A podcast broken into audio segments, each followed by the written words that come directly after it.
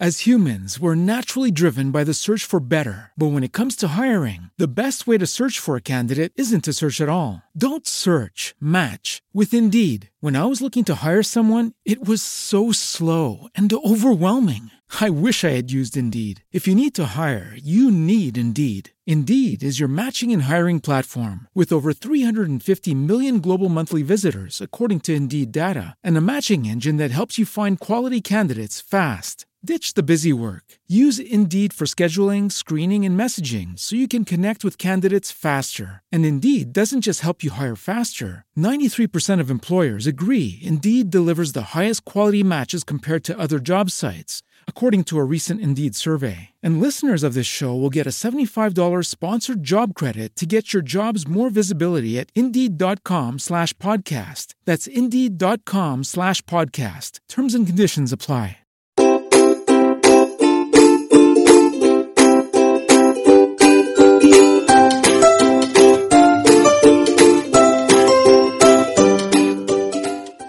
Hola a todos y bienvenidos un día más al episodio número 24 de Generación 74. Hoy rima. Hoy es 2 de agosto de 2016 y estoy encantado de tener conmigo a Vanessa Trillo. Hola Vanessa. Oli. Ay, madre mía, cada vez que digo Oli me tengo que quitar esta manía, David. Ya no puedo decir más Oli. Bueno, no pasa nada. Eh, Yo, yo lo decía de pequeño. Tú ahora ya lo dices, bueno, pues de, pe- De- de pequeña. pequeña. bueno, está bien. Es una manera positiva de enfrentar el día y de enfrentar la situación. Bueno, pues hoy creemos que traemos que un tema interesante, ¿no? El tema que, que nos aborda hoy.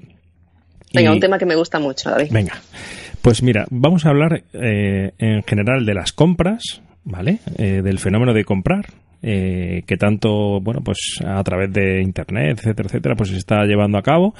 Y en concreto un poco para que entendáis qué son, y es la idea que queremos a que tengáis hoy, que es eh, una compra compulsiva. O sea, es decir, mm, ¿en qué se diferenciaría una compra normal de una compra compulsiva. No quiere decir un capricho, ¿vale? Sino eh, compra compulsiva. Yo creo que es un término que muchas veces, eh, bueno, pues da lugar a confusión. Y Vanessa, estoy convencido de que nos va a explicar perfectamente, eh, bueno, la diferencia entre una compra normal, entre una compra compulsiva y un caprichito. Venga. Bueno, normalmente lo de la compra compulsiva, la gente se piensa que solamente pasa en, en épocas X, ¿no? Como la Navidad y demás. No, no, no nos equivoquemos. La compra compulsiva pasa siempre. Es eh, el tipo de persona que va a comprar de forma recurrente e incontrolada eh, y va a comprar, pues, lo que sea, lo que más le llame la atención y, sobre todo, de una manera desmedida. Entonces, no tiene por qué pasar solamente en Navidad o en rebajas. Pasa siempre. Claro. Siempre. Fíjate, eh, has dicho dos cosas muy interesantes que yo resalto con amarillo, ¿no? Incontrolado y desmedido. Eso es muy importante. Cuando hablamos de incontrolado es algo que, que la persona por, por, por norma general no puede evitar. O sea, decir, no es me lo compro, no me lo compro, no. En- eh, va y lo tiene. lo- Necesito. eso es. Lo tiene que hacer. Exactamente. Es una adicción. ¿eh? Realmente como, como lo que puede llegar a ser un alcoholismo o, o una drogadicción. Realmente es una adicción, pero vamos, como la copa de un pino. Efectivamente. Sí, más que nada porque la gente que, que sufre de este tipo de adicción, cuando compra, cuando compra todo lo que quiere, cuando ya ve satisfecho su, su día, ¿no? En plan, he comprado todo lo que, pues siente una satisfacción enorme. Claro. Enorme, inmediata, o sea, es enorme. Entonces, esa es la diferencia. Claro, Vanessa, y bueno, eh, la diferencia, por ejemplo, que es lo que habrás hablado, ¿no? La diferencia entre una compra normal sería, bueno, pues ese, ese afán, ¿no? Desmedido, incontrolado, eh, recurrente de, de comprar cosas y, y no poder controlarlo, ¿no? Que es muy diferente a decir, bueno, hoy me doy un capricho porque me apetece, lo he reflexionado, mira, es un poquito caro, se me escapa el presupuesto, pero voy y me lo compro, ¿no? O simplemente compro lo, lo que necesito, ¿no? En base a una necesidad. Yo creo que esa sería la diferencia. Y oye, eh, cuéntanos, Vanessa, y por qué, ¿no? Es decir, mm, ¿por qué se produce ese, bueno, pues esa, esa, ese- esa falta de control? O sea, es decir, Pues- eh, ¿qué es lo que hay detrás? ¿Qué, qué pasa, no? ¿Por qué alguien eh, al final acaba haciendo este, este ejercicio de, de comprar compulsivamente y, y no es capaz de pararlo, ¿no? No lo controla.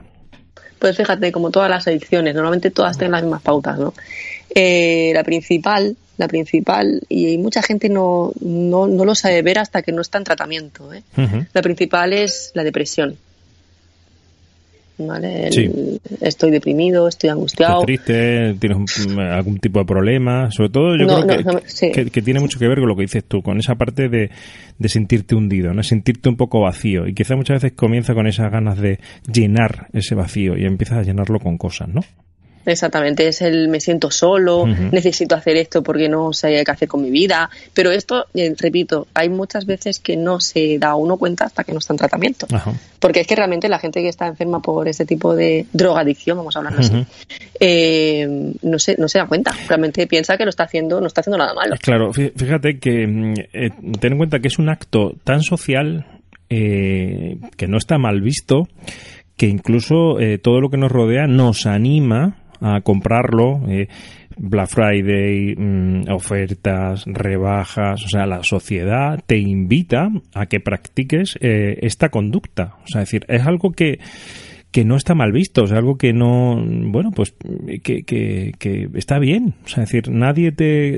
Entonces, cuando alguien está metido en este en esta historia de, de compras compulsivas, de no poder manejarse, de intentar utilizar la acción de comprar compulsivamente para tapar otros problemas, pues realmente no siente que, que esté haciendo o que tenga un problema, porque realmente, bueno, pues no, deja de hacer mm, lo mismo que está haciendo otra persona en el centro comercial. Entonces, es complicado. Yo creo que es uno de los, uno de los problemas más grandes que tiene el tema de las compras compulsivas, es la, es lo como tú lo estás diciendo, es identificarlo, ¿no? Es decir, ¿en qué punto yo me doy cuenta que tengo un problema con esto?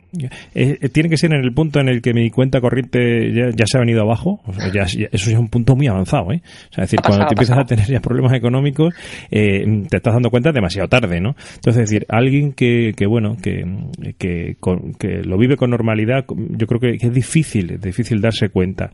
Pasa un poco, yo creo, también como con el alcohol en España, ¿no? Es decir, España es una sociedad que gira mucho en torno al, vino, a la cerveza, y muchas veces es complicado empezar a diferenciar cuando tengo un, empiezo a tener un problema con alcohol, ¿no? O cuando eh, simplemente estoy tomando lo que socialmente es normal, vamos a decirlo así, ¿no? Mm, eh, yo creo que, que es, que es difícil por eso, fíjate. Sí, no, la verdad es que, y, y estamos hablando solamente de, de, de las compras que se, que se refieren a ir a un supermercado o una gran superficie, pero que también las hay por las redes. Claro. Que todos conocemos a alguien que es el chico chica de Amazon, por ejemplo, ¿vale? Que parece que sale algo en Amazon y tiene que comprarlo, pero vamos, de, de una manera escandalosa. Eh, realmente esta gente se siente mejor mejor comprando es como como que te da como cierto nivel adquisitivo como que tengas como que oye mira pues yo también puedo hacerlo no. Y esto como que se va pues eh, derivando en una en una, en una enfermedad pues que es, es algo eh, de posesión de necesito poseer esto necesito tener este nivel de vida necesito tener este nivel de compras no y si en ese mes no lo conseguimos es como que eres un fracasado ¿no? eso es lo que yo me he encontrado en, muchas situaciones con gente con la que he hablado ¿no? Eh, en el hospitales y demás cuando trabajo en el hospital eh, gente que realmente cuando, cuando no adquiría aquellas cosas que, que querían, eh, se sentían fracasadas, como que soy pobre y no me puedo gastar este mes todo este dinero porque no sé dónde conseguirlo. ¿no? Y mucha gente que incluso ha arruinado no solamente a sí mismos, sino que ha arruinado a familiares. claro, Esto es una compulsión y realmente es un problema que tenemos en esta sociedad, como tú dices, claro. bastante agravado. Y Sí. aparte es que lo que tú dices es que no, no es algo que se vea No. mal. Para nada, al contrario, yo creo que se ve bien, incluso pues la gente que te rodea, ay, qué bien, fíjate que te has comprado, ay, qué chulo, tal, no sé qué, o sea, que se refuerza positivamente muchas veces de cara Claro. al otro lado. ¿no? Y, y da envidia. Claro, Mira Claro. este que se ha comprado no sé qué, mira esta, mira todo lo que tiene. ¿no? fíjate, claro. Y luego eh, es, es interesante el, el tema de, de, de que también compramos cosas y, y cuando tienes el problema de compra compulsiva, compras cosas que también no, no necesitas. O sea, es decir, no, no es, es comprar al final por comprar, porque yo creo que ese- el- el- la necesidad también es importante. Cuando hablamos de necesidad, entenderme, no estoy hablando de necesidades básicas, ¿no? Sino decir eh, que voy y veo una linterna y soy un tío que, que no usa una linterna pana, pero la he visto y, y la tengo que comprar. Y, Exacto. O sea, y, tú, y, y te vas para casa con una linterna que te ha costado 100 euros porque es súper potente, alcanza 5.000 metros y no sé qué, y tú dices, bueno, pues aquí la guardo. Esa, Sí. Yo creo que esa es otra característica, ¿no? No, y aparte también, otra además es que eh, llegan a coleccionar cosas. Ajá, eso es interesante. O sea que ya, ya después de eso ya vamos al diógenes casi, ¿no? Sí. Es como que tienen colecciones de todo, lo tienen todo amontonado, es como no se pueden deshacer de esos objetos que han comprado, ni por mucho que tú intentes hablar con estas personas, a no ser que se pongan un tratamiento, es que no lo van a ver. No, no. No lo van a ver, entonces necesitan comprarse lo que sea que les llame la atención en ese momento para satisfacerse. Y luego ya quizá lo dejan relegado en un segundo plano porque realmente eso ya ha pasado.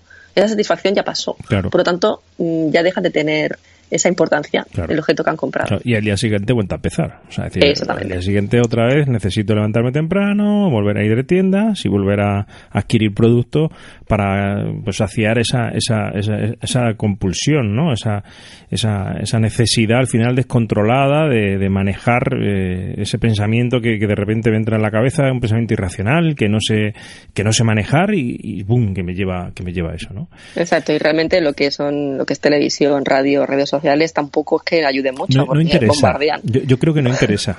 Eh, Bueno, pero esto es como la nutrición. claro. Tampoco, tampoco interesa que No. todos comamos bien y que estemos todos delgados. no, interesa, porque fíjate todo el mercado que, que hay alrededor de todo eso, ¿no? O sea, es decir, si de repente empezamos a alertar de los problemas, de, bueno, un poco, un poco de cómo muchas personas eh, ocultan y tienen este problema, pues realmente la gente empezaría a ver las compras como algo diferente a lo que es, que es algo lúdico, divertido, que nos proporciona bienestar, y yo creo que en esta sociedad de consumo que vamos a mil, no interesa para nada, no interesa. Exacto. Entonces donde tienes que ver muchos muchos hogares. Ahora sí que voy a dedicarme a una a una a un día en concreto del año. Muchos hogares el día de después de Reyes. Fíjate, por ejemplo. Por ejemplo, ahí estamos ya inculcando a los niños a que cuanto más tengas, cuanto más juguetes tengas y sobre todo que sean los últimos que salen, pues eres el mejor del mundo. Y fíjate que el Día de Reyes, ahora que lo comentas, es un buen ejemplo de, de, esta, eh, de este comportamiento del, del parecido al que tiene la persona compulsiva. Lo compro, me llena durante tres segundos y al cuarto segundo ya estoy a otra cosa, que es lo que hace un niño el Día de Reyes. O sea, tiene tanta cantidad de juguetes, coge una cosa, juega con ella durante siete minutos y pum, la abandona por, por irse a otra. O sea, un poco parecido, entre comillas, el comportamiento al que tendría Bueno, una persona con, con, con la patología, ¿no? Ahí empezamos, ¿no? Jugamos luego con el envoltorio, Claro. que es lo que más nos entretiene. Claro, sí, sí. Realmente, eso te pasas todo el año diciendo lo quiero, lo quiero, lo quiero, lo quiero, lo quiero, porque sé, como niño sé, que si lo quiero mucho, y aunque no lo quiera tanto, pero si yo sé que por envidia mis padres de aquel fulanito lo han visto, ¿cómo yo no voy a tenerlo, Eso por es, Dios? eso es. Entonces mis padres se van como locos buscando el regalo fantástico de Reyes, que será la muñeca, yo qué sé, ahora está esto desfasado, pero los Monster High, Ah, Ujú. ah, la patrulla canina, ahora está la patrulla Sí, sí, canina. la patrulla canina. A la patrulla canina. Tengo que tener, mi hijo tiene que tenerlo todo de la patrulla canina y me voy a recorrer todos los millones de centros comerciales que encuentre buscando a Chase con la mochila de, yo qué sé. Sí, sí, sí, sí, sí. Y entonces será el mejor del cole porque ese fulanito de tal, al que odio a su madre o a su padre a muerte, no lo tendrá. Fíjate. Entonces ya se convierte ya todo como una guerra, ¿no? Y bueno, esto es una, no- ya no llegaría a ser una adicción, o sí, podríamos llamar también adicción a, a que mi hijo tenga todo. Sí, pero yo creo que vamos a, yo creo que es interesante desde pequeñito pues enseñar eh, y muchas veces decir que no a ciertas compras solamente por el hecho de decir, oye, no está mal, que te frustres un poquito, que aprendas a manejar tu propia frustración, porque que porque no tengas el último episodio de la patrulla canina en DVD no te va a pasar nada. O sea, eso eh, también es educar a nuestros hijos, que muchas veces tratamos de, de darles todo y, y se nos olvida que hay que enseñarles también a que manejen su, su frustración y situaciones parecidas, ¿no? Realmente solamente le damos todo lo material, Claro, claro, claro. pero nos faltan todos los valores. Genial. Y Vanessa, bueno, mm, ya hemos hablado un poquito la diferencia entre compas. y Vamos a hablar o cuéntanos un poco cómo, cómo evitamos, ¿no? Es decir, llegar pues a, tener este problema, ¿no? O eh, qué podemos hacer o cómo podemos aconsejar a alguien que nos pueda estar escuchando que tenga esta situación o que él sienta que no maneja bien la compulsividad a la hora de las compras. ¿Qué, qué recomendaciones podríamos darles para tratar de manejar esta situación? Mira, esto no va solamente dedicado a la gente que puede estar escuchando que tenga este problema o que sospeche que pueda tenerlo, sino a los acompañantes. Sobre todo a los acompañantes y a los amigos, familiares de la gente que conocen que sí que tienen este problema. Sobre todo, eh, planear las compras. Es decir, yo me cojo un papelito y digo, mira, pues me hace falta esto, esto, esto y esto. Es como ir a comprar al supermercado realmente. ¿Mm? Sobre todo, no dejéis que vayan a comprar cuando estén tristes. O ustedes no vayáis a comprar cuando estén tristes. Efectivamente. Eh, otro principal, no pagar con tarjeta de crédito. Sí, que parece, que parece que no se paga, ¿verdad? Cuando uno está con tarjeta, pues eh, le das el plastiquito al señor y parece que no, no, no está valorando lo que está consumiendo. Exactamente, es que no te das cuenta y la tarjeta vuela, ¿vale? Solamente pagáis en efectivo. Sobre todo esta gente suele tener varias tarjetas y tiene que también de crédito y de débito. Solo en efectivo, tarjetas rotas, por favor. Eh, siempre, siempre, siempre, si os veis que tenéis este problema, salir siempre acompañados. Nunca salgáis solos. Mm, porque la soledad lleva a tristeza, tristeza lleva a tener que hacerlo. Correcto. ¿Eh? Más cosas. Eh, presupuesto. ¿Qué presupuesto me puedo gastar este mes después de haber pagado todas las facturas que tengo este mes?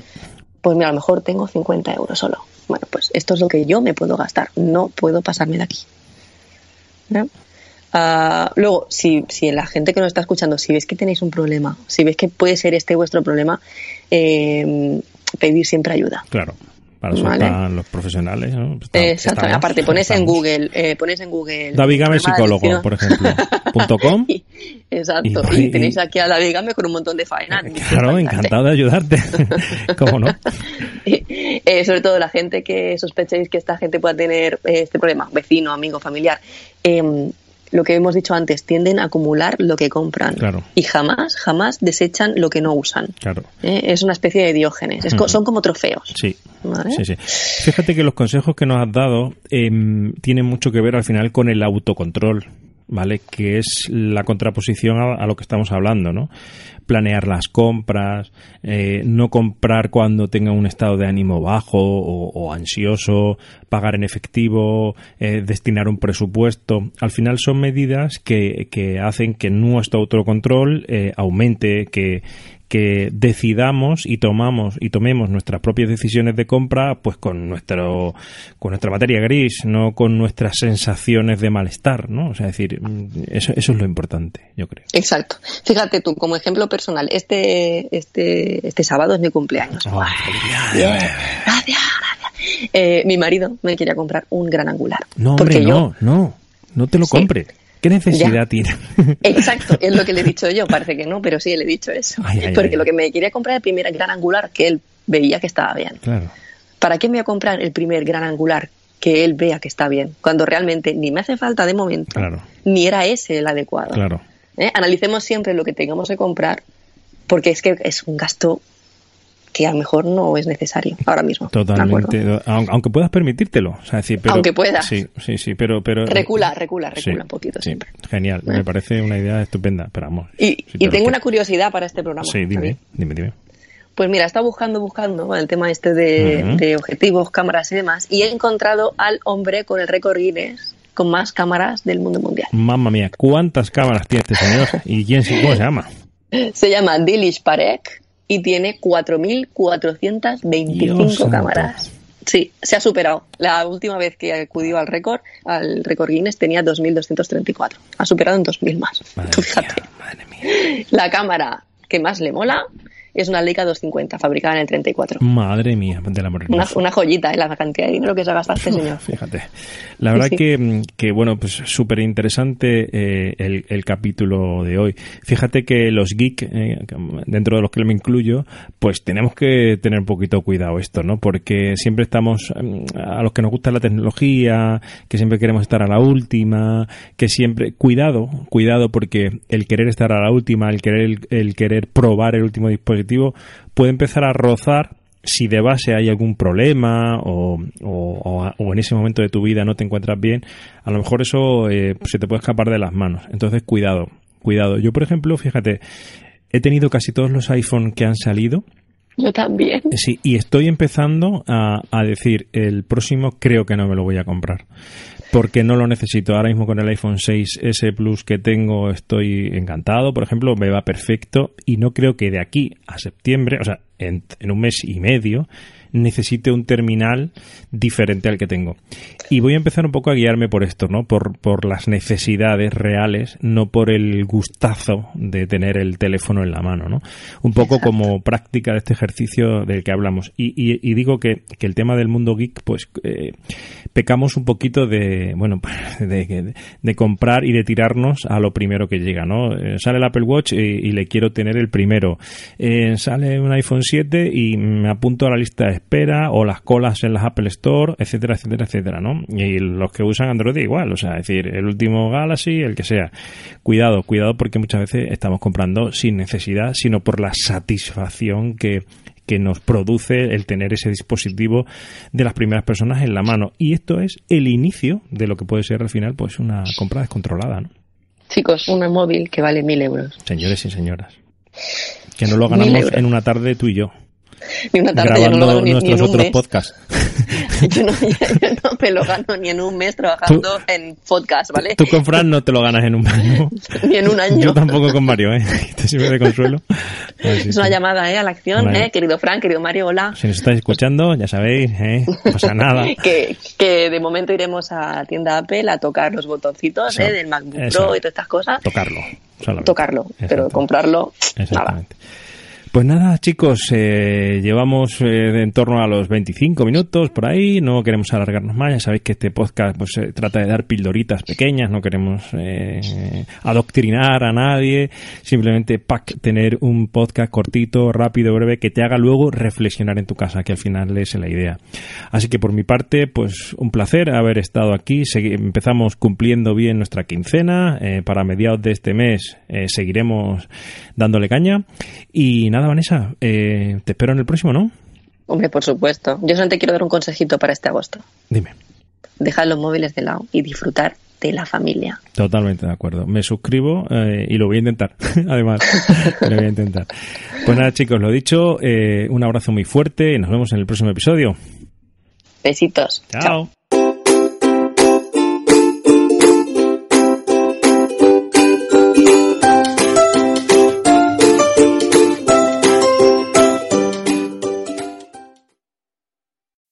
As humans, we're naturally driven by the search for better. But when it comes to hiring, the best way to search for a candidate isn't to search at all. Don't search, match with Indeed. When I was looking to hire someone, it was so slow and overwhelming. I wish I had used Indeed. If you need to hire, you need Indeed. Indeed is your matching and hiring platform with over 350 million global monthly visitors, according to Indeed data, and a matching engine that helps you find quality candidates fast. Ditch the busy work. Use Indeed for scheduling, screening, and messaging so you can connect with candidates faster. And Indeed doesn't just help you hire faster. 93% of employers agree Indeed delivers the highest quality matches compared to other job sites, according to a recent Indeed survey. And listeners of this show will get a $75 sponsored job credit to get your jobs more visibility at Indeed.com slash podcast. That's Indeed.com slash podcast. Terms and conditions apply.